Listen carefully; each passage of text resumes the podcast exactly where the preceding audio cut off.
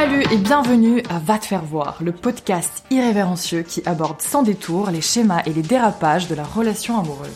Je suis Alex, coach en communication et fondateur de Couples Inspirants. Et moi je suis Monica, votre psychothérapeute Gestalt.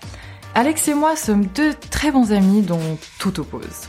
Chaque semaine, on se retrouve pour parler d'amour, de disputes, de réconciliation et de comment se faire voir authentiquement à l'autre. Ensemble, on aide les couples à mieux communiquer, mieux connecter et grandir à deux.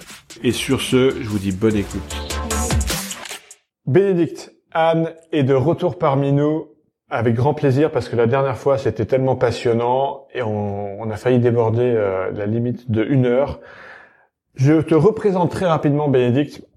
Euh, formation initiale en psychologie, euh, grosse expérience du love coaching, du développement perso, du, coaching de vie. Tu as fondé une agence de rencontre, une agence matrimoniale, un cabinet en image personnelle. Tu as publié quatre livres, des interventions expertes dans la presse, à la radio, à la télévision. Et ce pourquoi tu es là, un podcast qui s'appelle Sodomie la première nuit, point d'interrogation, et qui partage notre franc-parler. C'est pour ça qu'on aime bien papoter avec toi, Bénédicte. Aujourd'hui, contrairement à la dernière fois, on va circonscrire un petit peu un thème et on va parler des orgasmes. Et en particulier, vrai orgasme ou simulation. Peut-être qu'on peut commencer par les motivations qui peuvent amener les, les gens, parce que c'est hommes et femmes, à simuler un orgasme. Peut-être je vais commencer par euh, quelque chose que j'ai lu.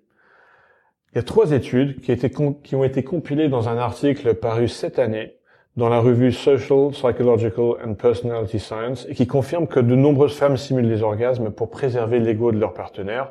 Et ce que j'ai trouvé intéressant, c'est que les femmes qui gagnent plus d'argent que leur partenaire seraient deux fois plus susceptibles de simuler un orgasme.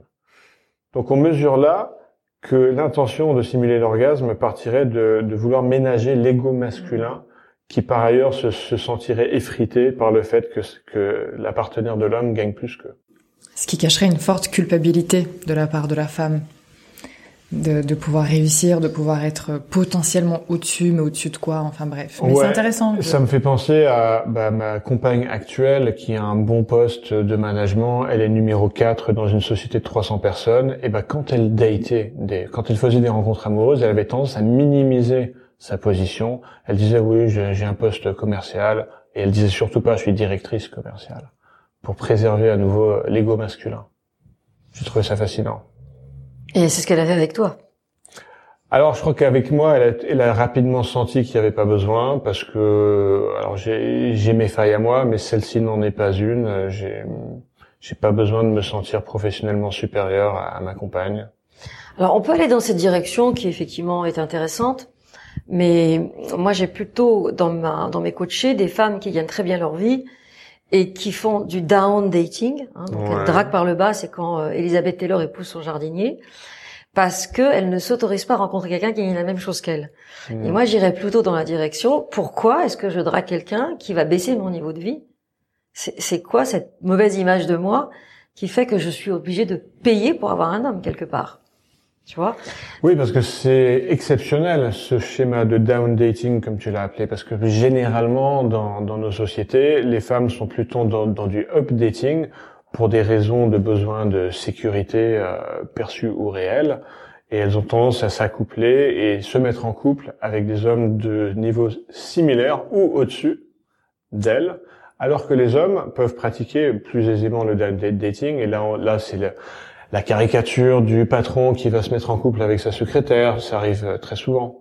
Mais ça, c'est en train de changer parce que le monde bouge, comme tu l'as remarqué.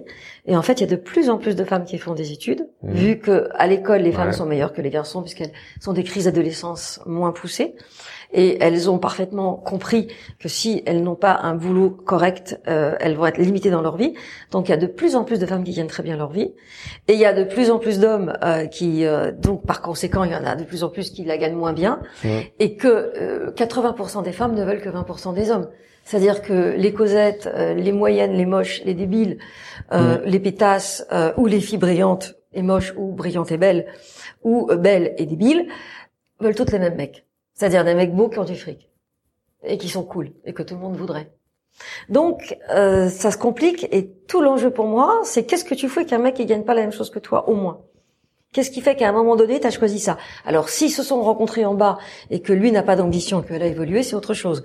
En mmh. général, ils divorcent. Mais elle doit payer une pension alimentaire. Et ça, ça lui fout les boules.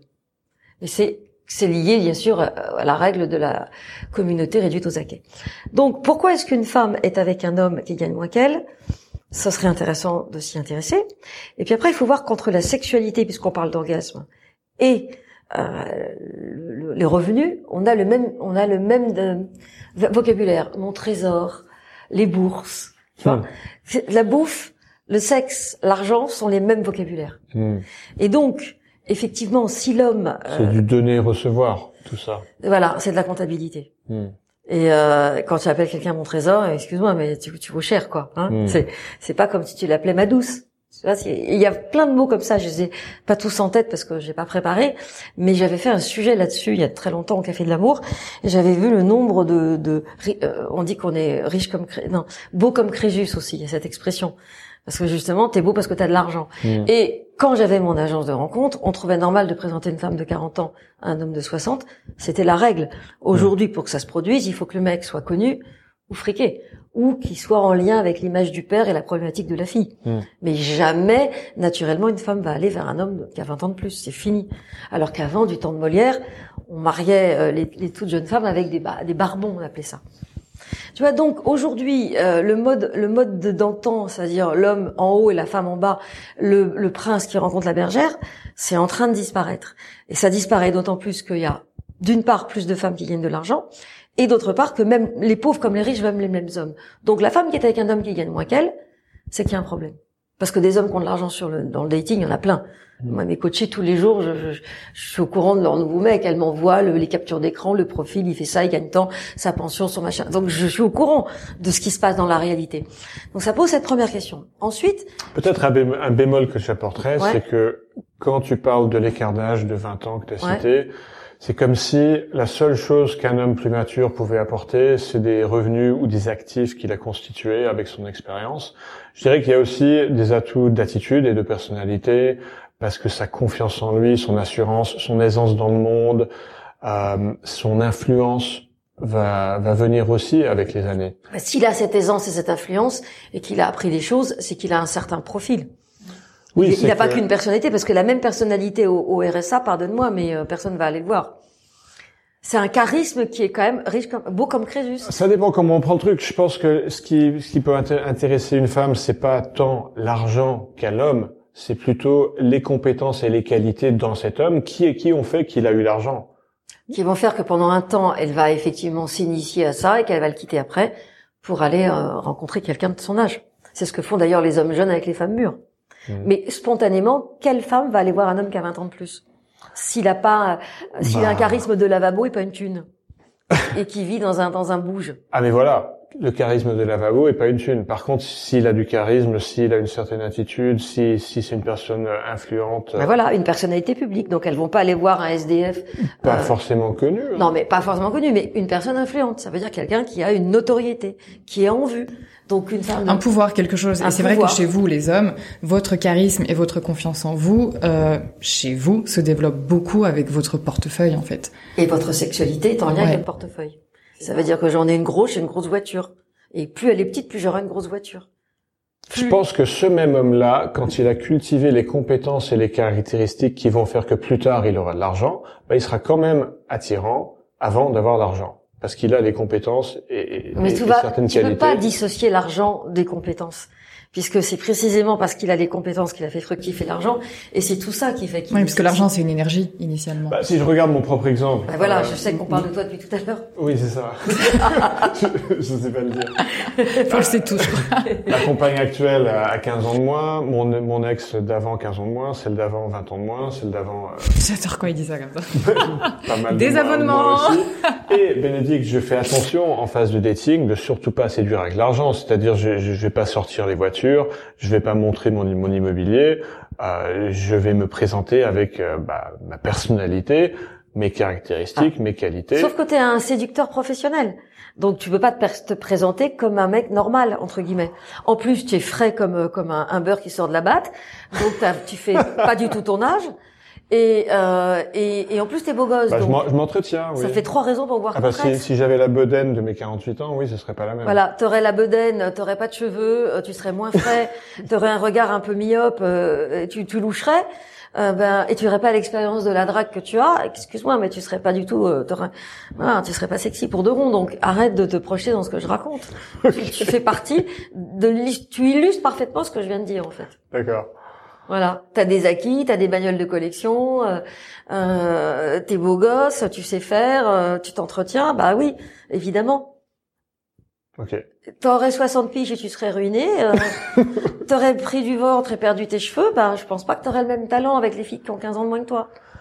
Mais je serais peut-être ruiné un jour, sauf que ce sera une passe, euh, une mauvaise Et passe voilà, de cherches- laquelle je vais sortir. Voilà. Donc tu vois bien que tu, tu, tu considères que être ruiné, c'est une Parce passe. que je peux perdre mon argent, mais je peux pas perdre les qualités et les compétences que les années m'ont apportées. Ouais, mais inconsciemment, ça t'affecterait. Bah, évidemment. Et je Bah, connais beaucoup oui, d'hommes d'un certain âge Ouais, qui ont vrai. été des entrepreneurs, qui ont eu beaucoup d'argent, qui ont subi des pertes, et crois-moi que leur confiance en eux part avec eux. Ah bah, on arrive Parce que c'est dans l'histoire dans laquelle- déjà, j'ai pas la même situation euh, financière que j'avais euh, il y a- il y a dix ans.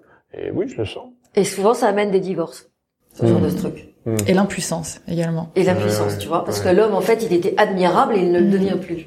Et comme tu le sais, les femmes ont besoin, entre guillemets, d'admirer ça, pour en parler pendant des heures. Donc, pour en revenir à l'orgasme, quand elle gagne plus que le gars et qu'elle ne veut pas l'humilier, si déjà il gagne moins qu'elle et qu'en plus euh, il la fait pas jouir, alors là, le mec, il, il a plus qu'à tomber en déprime. Ok. Donc, Donc, donc c'est effectivement ton, ta- ton étude a raison. C'est pour préserver son ego, mais c'est aussi pour préserver sa sécurité. Parce que un gars qui est déjà jaloux parce qu'elle gagne plus, en ayant la chance que il ne l'exprime pas par des comportements, des réflexions et des humiliations, parce que Mm. c'est classique ça aussi. Si en plus de la jalousie, il est, il a plus rien dans la culotte, là c'est fini. Ouais. Mais à mon avis, elle a jamais vraiment joué avec lui.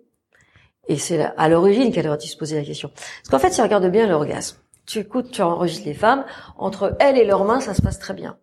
Alors, ver- version euh, light, euh, ma main, ma boîte de Smarties. Parce que c'est la, la forme euh, parfaite pour... tu m'as perdu là avec ces parties. Eh ben, la fille qui a une version light, elle prend sa main et une boîte de Smarties pour remplir le, remplacer le sextoy. C'est ce qu'elle faisait avant, les nanas. Avant les sextoys. Avant, il fallait les commander aux États-Unis. Enfin, on trouvait pas des sextoys facilement en France, sauf en allant dans une. euh, Parce qu'à l'époque, ils étaient ronds et gros. Une boîte de Smarties, c'est un une boîte de sextoy Smarties, c'est exactement la tube. C'est un tube fin ou une boîte de cigares. Et avec vois, c'est pas trop large. dedans. des Non, il y a rien. Non, non, t'as pas de Smarties dedans. Ah oui. C'est la forme qui compte, c'est-à-dire à Ouais, peu près un sexe euh, pas trop gros, qui peut rentrer dans un vagin qui est un peu excité Bah, mais une pas trop. petite courgette. Ah, c'est pas, c'est trop mou. euh, c'est- pas bon. Non, non, la boîte de petite carotte, c'est trop rigide. Voilà. Après la boîte de la le- la boîte de cigares, il faut que tu la réchauffes un peu, mais bon. Version light, c'est la boîte de, de cigares ou de Ok. Smarties, et version top, c'est le, le, le, le god. Et moi, je sais que j'ai plein de coachés qui partent en vacances avec leur god, qui jurent que par leur god. Alors bon, voilà, ce, ce truc en plastique avec la- le petit haut qui zzzz, et puis le Mm. truc qui fait bon. Bon, je trouve que c'est très compliqué, moi, mais bon. Donc, t'as beaucoup de femmes, je dirais 80% des femmes jouissent très bien entre elles et elles. Ouais. Donc, leur capacité orgasmique, elle n'est pas atteinte. Ouais. Après, quand il s'agit de se faire pénétrer, elles n'ont pas toujours la capacité, comme tu l'as déjà dit, exprimée, à pouvoir se caresser en même temps. C'est un peu con parce que tu te caresses en même temps, l'orgasme clitoridien déclenche l'orgasme vaginal. C'est basique. Et un homme avec une bouche et ses deux mains, il peut faire un triple orgasme à une femme. Anal, vaginal, clitoridien. Donc techniquement, c'est pas très compliqué. Donc c'est pas là que ça se passe. Après, je pense que dans l'usure du couple, il y a des femmes qui jouissent pour que ça se finisse plus vite. Parce que le mec, alors soit parce que le mec, elles ont plus envie, mais elles continuent à le faire pour, pour pas que leur mec aille voir ailleurs. On chez les femmes d'un certain âge.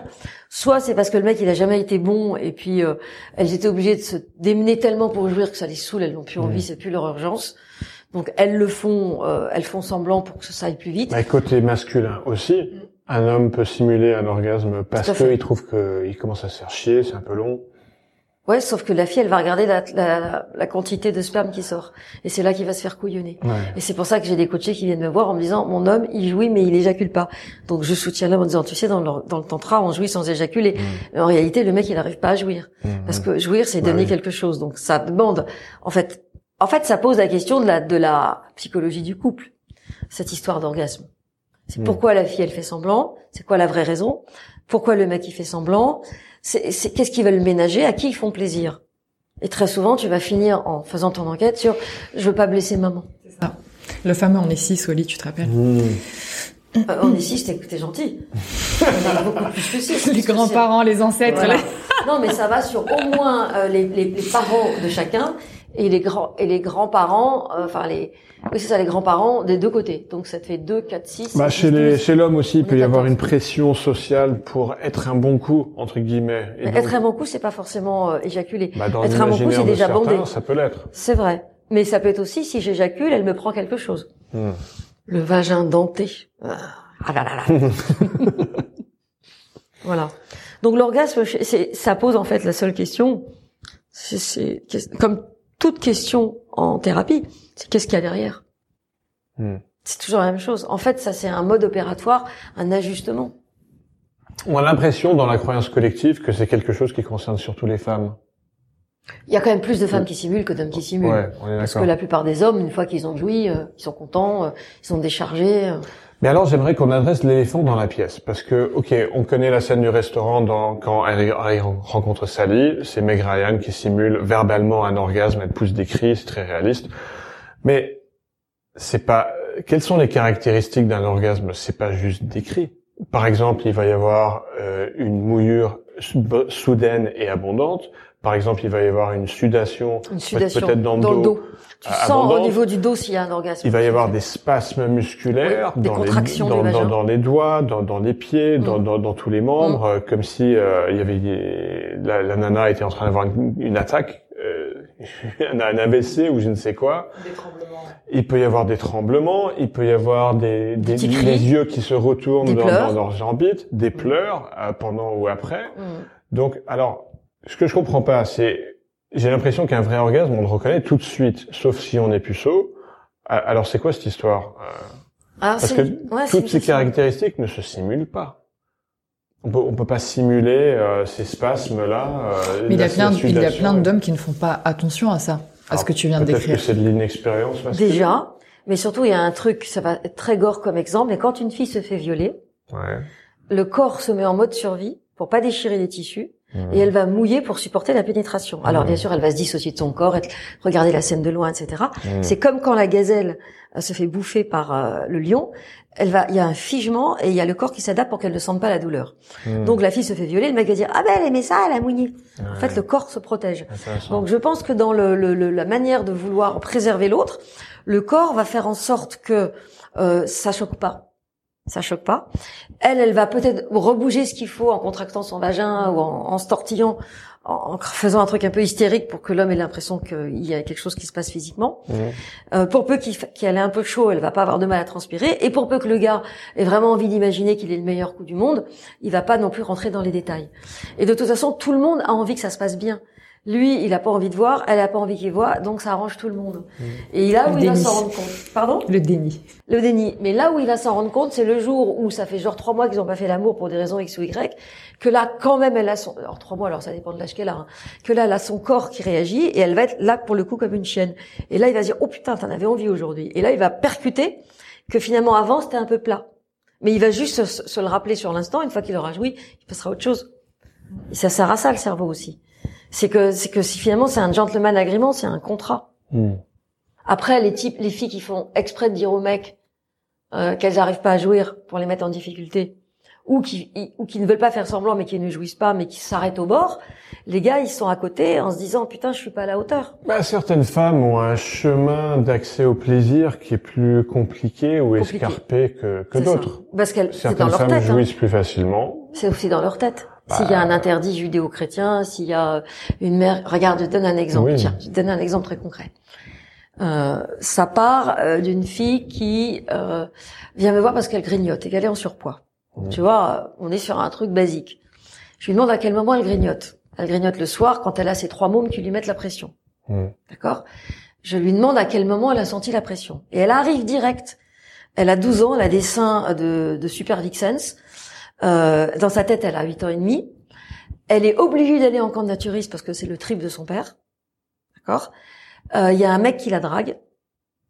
Euh, Il y a heureusement qui lui fait des avances. Elle, elle comprend rien parce qu'elle a 12 ans et dans sa tête, hein. Et elle a euh, une dame qui dit mais monsieur, qu'est-ce que vous faites là? Et là, elle percute. Et là, on découvre que le père oblige jusqu'à ses 20 ans tout le monde à aller en camp de naturiste, qu'il prend des photos, que comme c'est l'aîné et c'est la fille, bah, c'est elle qui est la plus développée, et qu'elle va plus chez ses parents parce que comme il y a une piscine, quand elle y va, le père va mettre la pression hmm. pour que tout le monde soit à poil, et ça, elle veut plus. Tu vois? Alors, c'était quoi ta question? Merde, j'ai oublié le. C'était que chez certaines femmes, l'accès au plaisir, à la jouissance, est plus compliqué que d'autres. Donc, pour elle, être une femme sexy, c'est attirer le regard des hommes, c'est un objet sexuel. Donc, euh, dès qu'elle peut, elle mange pour surtout ne pas être trop désirable. Mmh. Et du coup, l'orgasme va avec. Ah Parce que jouir, c'est jouir avec un corps de fille désirable, et donc c'est impossible. Mmh. Mais si tu fais pas le chemin, oh bah, faut aller voir un diététicien. En fait, la fille, elle a toujours 10 kilos de trop pour ne pas être désirable. Et, oui.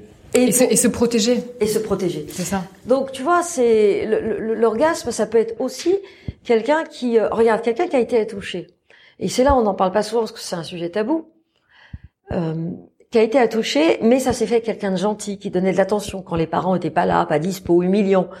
Et euh, ça peut être un frère aîné, ça peut être un oncle, un ami de la famille.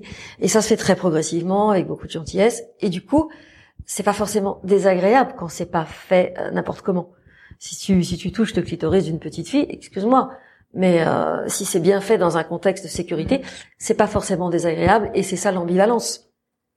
Et donc le problème c'est qu'elle ressortait un certain plaisir et surtout beaucoup d'attention et de belles et de valorisation et ça crée une culpabilité et surtout c'est un truc qu'on raconte pas parce qu'on a honte parce qu'en même temps il y a la honte, il y a l'excitation et ça va probablement sexuellement amener à un interdit. Je donne cet exemple parce que je l'ai vécu plein de fois. Parce que tous les accouchements sont pas brutaux. Tu as déjà entendu ça aussi. Bien sûr, l'inceste, euh, quand c'est euh, un oncle, un grand frère, c'est quelqu'un en qui tu as confiance en plus. Qui est tendre. C'est ça. Et au-delà du côté agréable, désagréable, tu lui fais confiance. Donc euh, t'y vas. Tu te dis, bah ça crée un lien en fait entre nous deux. Il y a quelque chose qui se passe. Donc en effet, il y a une honte qui est déclenchée derrière, qui n'est pas travaillée parce qu'il y a beaucoup de tabous et qui reste bloquée en fait dans le corps ou énergétiquement parlant et qui, qui, qui, qui émane des conséquences au lit. Voilà. Et à l'inverse, moi je me souviens de stages de tantra où à la fin on était en étoile, ça veut dire que tout le monde avait sa tête au centre et tous les corps étaient euh, ouverts. Les mecs étaient allongés, les filles on était sur les mecs et on est parti dans un truc tantrique où tu, tu te rends compte que tu peux avoir un orgasme rien qu'en étant dans l'énergie sexuelle du mec qui peut avoir une érection mais avec lequel tu n'es pas en contact. Mmh. T'en as qui étaient bien sûr collés de culotte à culotte au sexe de l'homme parce qu'on n'était pas à poil. Et t'en avais qui avaient pris leur soutif et qui faisaient ah ah en, dansant avec tu sais un peu comme un, lasso. Enfin, un petit peu comme quand tu, tu, tu, fais tourner autour de ta main un, un foulard, quoi. Mmh. Et c'était pour moi le, contre-pied, enfin la contrepartie de la fille qui jouit, qui ne jouit pas, pardon, parce que elle, elle, elle avait un orgasme hystérique. Mmh. Et moi, je me suis vue arriver à jouir en étant même pas en contact avec le sexe de l'autre, parce que c'est énergétique. Et, et, en plus, comme c'est un peu hystérique parce que tout le monde te regarde, puis que tu veux pas avoir l'air de celle qui arrive pas, mmh. bah tu rajoutes une couche, mais en fait tu jouis vraiment. Tu as les mêmes symptômes, c'est-à-dire que tu cries, tu pleures, tu, tu fais tous les symptômes que tu as quand tu jouis, et c'est à la fois hystérique et réel. Donc la simulation, c'est la même chose à l'envers. C'est aussi simple que ça. Mmh. Et identitairement, ton besoin d'être une femme qui a l'air épanouie est peut-être plus important. Alors après, ça défend des femmes, que ton besoin euh, de jouir. Parce que finalement, ce que tu veux, c'est le contrôle. C'est ça. Et c'est vrai qu'au final, tout se passe avant, en fait. Si tu galères à chauffer ta nana, à l'exciter, etc., tu peux, et tu aurais 90%, même plus, je suis gentille, je crois, que derrière, il y aura peut-être pas le vrai orgasme et que ce sera de la simulation. Si avant, il y a eu ces tensions sexuelles qui, justement, créent déjà une rencontre, une espèce de jouissance et de plaisir, mais là, tu sais ce qui se passera derrière. Donc vraiment, je pense qu'il faut plus faire attention à ce qui se passe avant que après. Il y a aussi un truc très physiologique. Euh, t'as pas fait l'amour depuis longtemps, t'as encore un âge où tes hormones sont là. Ton laps de temps sans faire l'amour, ça va être 15 jours. Donc tu t'empales sur le mec, tu jouis, euh, et puis tout ce que tu veux, c'est qu'il jouisse pas avant toi. Et à la limite, tu ravales ton orgasme, parce que si jamais tu jouis, tu vas le déclencher le sien. Tu vois, alors c'est 15 jours quand tu as un certain âge, peut-être que c'est une semaine, après ça dépend des natures, il y a des gens qui sont très portés, d'autres pas. Et puis, que ce soit 15 jours ou 6 mois, il y a un moment donné, la femme, même âgée, va être en rut. Je me Mm. souviens d'une femme dans mon agence de rencontre qui me disait Bénédicte, je me dessèche, quatre ans balai, trouvez-moi un homme. Ah ouais, ouais. Et aussi, toujours pour faire contrepoids, toutes ces femmes qui avaient euh, des, qui ont eu des cancers du sein ou de l'utérus, qui ressuscitent et qui viennent dans l'agence pour avoir des aventures avec des hommes, pour se Mmh. retrouver dans le féminin. Ouais. Et là, je sais pas si elles ont des orgasmes, mais le fait même d'être pénétrées, de plus être sous chimio, et euh, même si elles n'ont plus leur utérus, mais d'avoir toujours un vagin ou d'avoir des seins refaits, ça les remet en contact avec le féminin. Donc on peut dire que dans le, je suis en train d'élaborer, hein, c'est un truc auquel j'avais jamais pensé, mais on peut dire que dans le, la simulation, il y a une façon de rester en contact avec un féminin interdit. Parce que c'est tellement plus simple de dire, t'y arrives pas, t'es pas à la hauteur. Hmm. Alors que le féminin, c'est comme celui, celle qui accueille, qui, qui donne une place à l'homme. Alors dans, dans, cette- dans cet épisode, on a parlé d'orgasme versus simulation, et je crois qu'il faut aussi dire qu'une relation sexuelle, ce n'est pas qu'une course à l'orgasme, et on peut avoir des rapports valables sans aller jusqu'à l'orgasme, sans se mettre cette pression-là, euh, qui peut être contre-productive, parce qu'il n'y a rien de pire que quelqu'un qui, qui essaye de faire jouir quelqu'un d'autre à, à- à tout prix. Donc on peut avoir cette permission-là, ce lâcher-prise-là, de d'avoir une relation sans, sans orgasme systématique. Voilà. Et puis moi, ce que je vois très souvent, c'est des femmes qui, ça se passe bien, c'est agréable, elles ne jouissent pas, et puis vite fait en douce, elles s'en font une petite main et quatre orgasmes dans les cinq minutes, quoi. Hmm. Tu vois, parce qu'elles savent faire, euh, elles ont une façon de faire, et là, elles font trembler. euh, C'est ça, j'ai entendu dire, dès qu'il part sous la douche, hop. Voilà. Alors sous la douche, je trouve que c'est pas pratique du tout. Quand le mec oui, part quand le mec la est sous la douche. parce qu'on parlait de la douche. Hmm. Mais et ça, c'est un truc. euh, et voilà, elle a sa, sa satisfaction. Elle a eu l'ocytocine et l'attention, et là, elle a euh, la, la, la tension Hmm. sexuelle. Et après, ça va mieux. C'est quoi une fois les gens quand ils n'arrivent pas à dormir, ils se caressent. C'est Classique, hein. Les hommes, ça marche direct. Ouais, ouais, je confirme. Bon. Ok, eh ben merci Bénédicte pour euh, ton ta sagesse et Et cette énergie. ouais, c'est toujours c'est toujours fun et instructif et passionnant de discuter avec toi. Eh ben j'espère à la prochaine. Et vous auditeurs, on se retrouve lundi prochain. N'hésitez pas à suivre Bénédictane, euh, qui a un podcast, une chaîne YouTube, euh, des bouquins. Mm. Euh, Et des cafés d'amour à Paris et parfois en province. Oui, absolument. D'ailleurs, le café coaching, il se passe où? Au café du Pont Neuf, à l'étage, à 19h30. Ah, Ok, ok, ok. Très bien. Et euh, pour suivre Alex, vous allez sur Couples Inspirants. Pour me suivre, Monica MPC sur Instagram. On vous embrasse, on vous dit très belle semaine. À lundi À lundi. Bye. Bye.